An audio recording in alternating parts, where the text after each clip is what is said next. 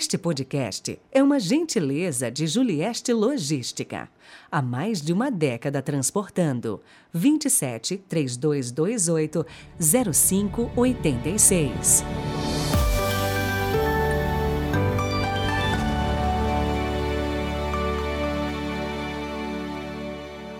Vigésimo quarto domingo do tempo comum, 11 de setembro de 2022. Sejam muito bem-vindos.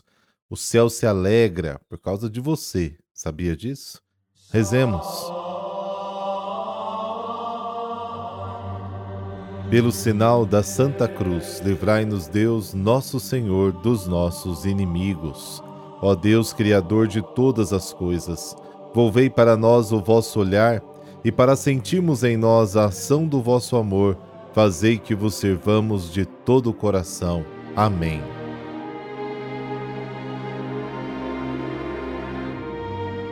Lucas capítulo 15, versículos de 1 a 32. O Senhor esteja convosco, Ele está no meio de nós. Proclamação do Evangelho de Jesus Cristo segundo Lucas. Glória a vós, Senhor. Naquele tempo, os publicanos e pecadores aproximavam-se de Jesus para o escutar. Os fariseus, porém, os mestres da lei criticavam Jesus. Este homem acolhe os pecadores e faz refeição com eles. Então Jesus contou-lhes esta parábola: Se um de vós tem cem ovelhas e perde uma, não deixa as noventa e nove no deserto e vai atrás daquela que se perdeu até encontrá-la? E quando a encontra, coloca-a nos ombros com alegria, e chegando a casa, reúne os amigos e vizinhos e diz: Alegrai-vos comigo, encontrei a minha ovelha que estava perdida. Eu vos digo: assim haverá no céu mais alegria por um só pecador que se converte do que por noventa e nove justos que não precisam de conversão. E se uma mulher tem dez moedas de prata e perde uma, não acende uma lâmpada, varre a casa e a procura cuidadosamente até encontrá-la? Quando a encontra, reúne as amigas e vizinhas e diz: Alegrai-vos comigo, encontrei a moeda que tinha perdido. Por isso eu vos digo: haverá alegria entre os anjos de Deus, por um só pecador que se converte. E Jesus continuou: Um homem tinha dois filhos. O filho mais novo disse ao pai: Pai, dá-me a parte da herança que me cabe. E o pai dividiu os bens entre eles. Poucos dias depois, o filho mais novo juntou o que era seu e partiu para o lugar distante, e ali esbanjou tudo numa vida desenfreada.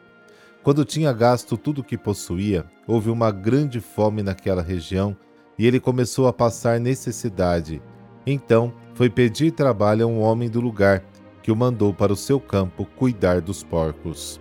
O rapaz queria matar a fome com a comida que os porcos comiam, mas nem isso lhe davam. Então caiu em si e disse: Quantos empregados do meu pai têm pão com fartura e eu aqui morrendo de fome? Vou-me embora, vou voltar para o meu pai e dizer-lhe: Pai, pequei contra Deus e contra ti. Já não mereço ser chamado teu filho. Trata-me como a um dos teus empregados. Então ele partiu e voltou para seu pai. Quando ainda estava longe, seu pai o avistou e sentiu compaixão. Correu-lhe ao encontro, abraçou-o e cobriu-o de beijos. O filho então lhe disse: Pai, pequei contra Deus e contra ti. Já não mereço ser chamado teu filho. Mas o pai disse aos empregados: Trazei depressa a melhor túnica para vestir meu filho e colocai um anel no seu dedo e sandálias nos pés. Trazei um novilho gordo e matai-o, vamos fazer um banquete. Porque este meu filho estava morto e tornou a viver, estava perdido e foi encontrado, e começaram a festa. O filho mais velho estava no campo. Ao voltar, já perto de casa, ouviu música e barulho de dança. Então chamou um dos criados e perguntou o que estava acontecendo. O criado respondeu: É teu irmão que voltou teu pai matou o novilho gordo porque o recuperou com saúde.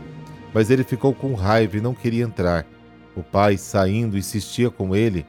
Ele, porém, respondeu ao pai: Eu trabalho para ti há tantos anos. Jamais desobedeci a qualquer ordem tua. E tu nunca me deste um cabrito para eu festejar com os meus amigos.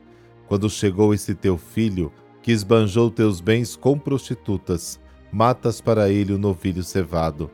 Então o pai lhe disse: Filho, tu estás sempre comigo, e tudo que é meu é teu.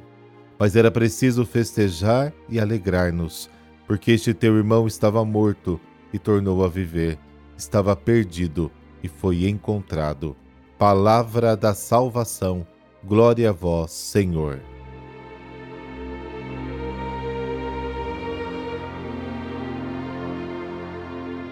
Os destinatários do ensino de hoje são, em primeiro lugar, os escribas e fariseus. A parábola é um convite aos justos para que se convertam da sua própria justiça, que condena os pecadores, para a justiça do Pai, que os justifica. Enquanto o pecador sente necessidade da misericórdia de Deus, o justo não a quer nem para si e nem para os outros. Ao contrário, irrita-se muito com Deus, como está em João capítulo 4. Desta forma, ele rejeita Deus, que é misericórdia, em nome de sua própria justiça. O contraste entre um e todos sublinha a precedência daqueles que estão perdidos, doentes, infelizes, sobre aqueles que estão aparentemente seguros, saudáveis e felizes. No Antigo Testamento, o pastor sempre é Deus. Jeremias 23, Ezequiel 34, Salmo 23. No Novo é Jesus. João capítulo 10. O coração do pai no evangelho de hoje volta-se para o único filho que foi embora. A presença de todos os outros parentes não é suficiente para consolá-lo. Ele tem amor total por todos. O sofrimento da perda de um só nos revela quanto valor cada um de nós tem aos olhos de Deus. A atitude do Pai se revela na atitude de Jesus, que busca o homem perdido e convida seus amigos e vizinhos a compartilhar da sua alegria. A iniciativa da salvação é de Deus, que não espera sentado o retorno do pecador perdido, mas vai ao seu encontro e o leva para sua casa. A alegria de Deus pelo retorno do pecador está em ver sua misericórdia reconhecida e acolhida. A alegria de Deus está completa quando todos, mesmo os justos, se convertem. Segundo Paulo, o ponto de chegada de toda a história da humanidade é a conversão de Israel. Romanos capítulo 11.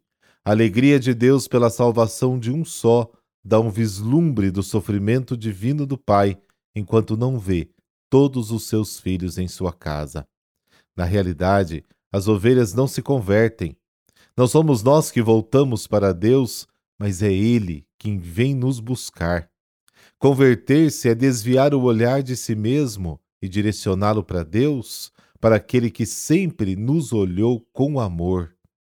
Na parábola da ovelha perdida, o protagonista era um homem, uma figura de Deus, pastor de Israel, na parábola da dracma perdida, é uma mulher, figura do amor materno de Deus.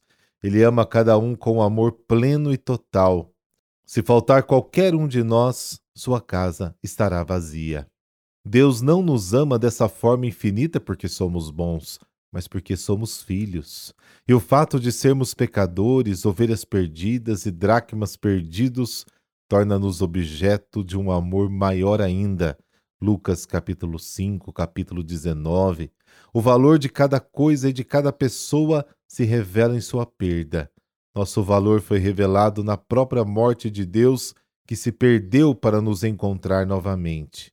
Nosso valor é infinito, igual ao amor de Deus que o levou a dar a sua vida por nós.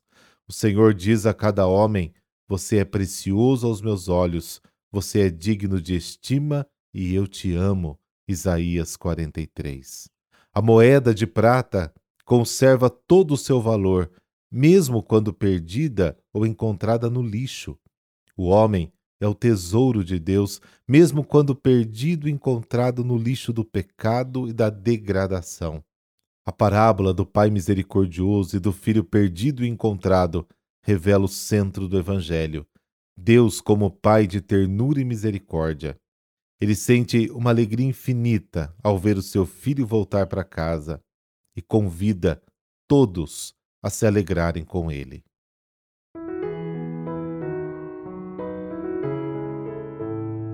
Hoje a igreja celebra São João Gabriel. Ele nasceu em 1802 na França, uma família de agricultores profundamente cristã. Era o primeiro dos oito filhos do casal, sendo educado para seguir a profissão do pai. Mas o menino era muito piedoso, demonstrando desde a infância sua vocação religiosa. Assim, aos 14 anos, junto com dois de seus irmãos, ingressou na Congregação da Missão, fundada por São Vicente de Paulo. João Gabriel recebeu a ordenação sacerdotal em 1826.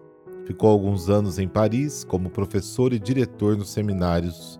Porém, seu desejo era ser um missionário na China. Depois de várias tentativas, João Gabriel conseguiu chegar na China e viveu disfarçado, pois a presença de estrangeiros era proibida por lei. Entretanto, foi denunciado e preso na perseguição de 1839 Permaneceu um ano no cativeiro, sofrendo torturas cruéis, até ser amarrado a uma cruz e estrangulado no dia 11 de setembro de 1840. Beatificado em 1889, João Gabriel foi proclamado santo pelo Papa João Paulo II em 1996. Ele se tornou o primeiro missionário da China a ser declarado santo pela Igreja.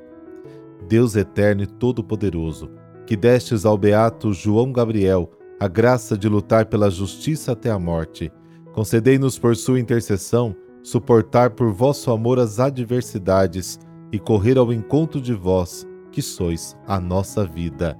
Por Cristo nosso Senhor. Amém. Abençoe-vos o Deus Todo-Poderoso, Pai, Filho, Espírito Santo. Amém. Bom domingo, te espero amanhã.